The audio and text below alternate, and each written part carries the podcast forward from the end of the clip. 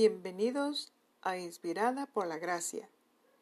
Este es un programa cristiano creado con el deseo de bendecirte, llevando una palabra de consuelo y edificación para tu alma. Mi nombre es Betty. Hoy voy a compartir un devocional del libro La oración de protección del pastor Joseph Prince. El título de hoy es Tu refugio y fortaleza. Voy a leer en el Salmo 91, verso 2. Dice así la Biblia, Diré yo a Jehová, esperanza mía y castillo mío, mi Dios en quien confiaré. Amén. ¿Qué le estás diciendo al Señor hoy? Te pregunto. Si estás diciendo que Él te dio el problema en que estás actualmente o que te ha dado una enfermedad para enseñarte humildad, ¿estás diciendo que a veces el Señor sana o a veces manda enfermedades?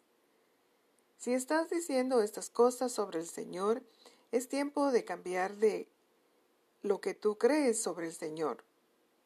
Si realmente crees que Dios es el autor de tus problemas, ¿Acudirías a Él en busca de ayuda? Seamos como el salmista que declara, diré yo a Jehová, esperanza mía y castillo mío, mi Dios en quien confiaré.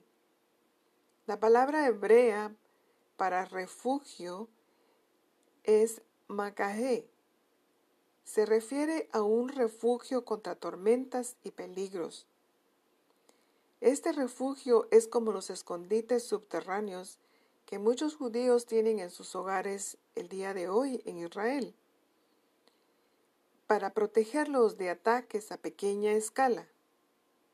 En sentido figurado, cuando dices que el Señor es tu macacé, también estás declarando que Él es tu lugar de esperanza. El Señor también es tu fortaleza. En hebreo la palabra usada para fortaleza es. Se refiere a un castillo o una fortaleza, un lugar de defensa y protección contra ataques a gran escala. ¿No es una imagen hermosa? Sea lo que sea por lo que estés pasando en este momento, puedes declarar que el Señor es tu refugio y tu fortaleza tu protección tanto en ataques pequeños como en grandes. Quizá no has estado diciendo que Dios está detrás de tus problemas. Quizá no has estado diciendo nada sobre el Señor en absoluto. Quizá Dios parece estar muy lejos y te sientes alejado de Él. Si este es tu caso, puedo animarte hoy a tomar un descanso de los de sea lo que tengas que hacer tu lista de tareas y simplemente toma un tiempo para habitar en su dulce presencia. Dios no está distante. A veces somos nosotros los que estamos demasiado distraídos para escuchar su voz o sentir su presencia amorosa. Toma un tiempo y mírate al abrigo del Altísimo. Habita bajo su sombra, saborea su favor, recibe su sabiduría y encuentra descanso para tu alma afligida. La sensación de estar distante de Dios es solo un sentimiento, nada más. Él ha prometido en su palabra que nunca te dejará ni te abandonará. Lo puedes leer en Hebreos capítulo 13, verso 5. Nuestro Señor Jesús pagó para que tú tuvieras constante acceso a la presencia de Dios.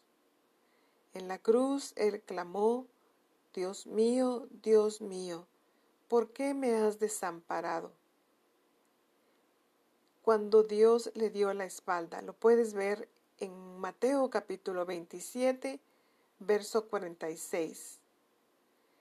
Él tomó nuestro lugar y fue rechazado por Dios cuando llevó nuestros pecados, para que nosotros podamos tomar su lugar de estar en la presencia constante del Padre y tener, tenerlo como nuestro refugio y nuestra fortaleza.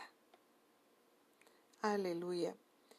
Te invito hoy a que me acompañes en oración.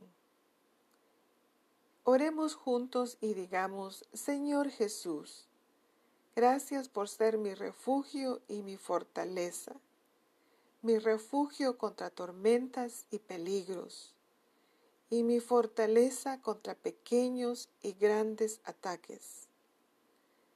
Señor Jesús, bajo tu sombra vengo para ser cubierto por tu favor, para recibir tu sabiduría y encontrar descanso para mi alma.